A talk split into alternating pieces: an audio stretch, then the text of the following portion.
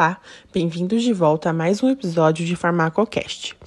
O assunto de hoje é sobre os anticoagulantes. Os anticoagulantes são fármacos que atuam na cascata de coagulação, inibindo a ação dos fatores de coagulação ou interferindo na sua síntese pelo fígado. Entre os inibidores da ação dos fatores de coagulação, o anticoagulante mais comum é a heparina. A heparina é utilizada para interferir de forma aguda na formação dos trombos. Dessa forma, ela se liga na antitrombina e potencializa seu efeito inibidor dos fatores 2A e 10A, prevenindo assim a expansão do trombo e a formação de fibrina. Existem duas formas de heparina: a heparina não fracionada e a heparina de baixo peso molecular. A heparina não fracionada atua sobre os fatores 2A e 10A e deve ser administrada por via intravenosa. Já a heparina de baixo peso molecular atua apenas no fator 10A e sua administração deve ser feita via subcutânea.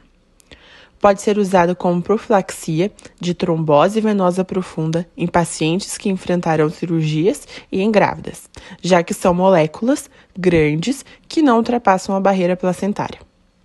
Outros fármacos que agem inibindo a ação dos fatores de coagulação são argatrobana, inibidor direto da trombina, fator 2A, bivalirudina e desirudina, inibidores diretos e seletivos da trombina, fondaparinux, inibidor do fator 10A, etexilato de dabigratana, profármaco da dabigratana, inibidor direto de trombina, rivaroxabana, e a pixabana, também inibidores do fator 10A.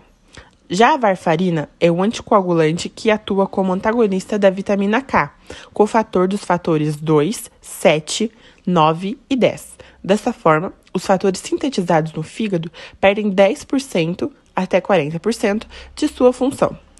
É usada na prevenção de trombose venosa profunda, acidente vascular encefálico e na síndrome antifosfolipídica. Diferentemente da heparina, que age de forma aguda, a varfarina pode demorar até 96 horas para exercer seu efeito antagonista, que pode ser revertido com o uso de vitamina K. É importante atentar para o uso desses anticoagulantes, uma vez que o principal efeito adverso é a hemorragia, que em alguns casos não pode ser revertida. Obrigada e por hoje é só.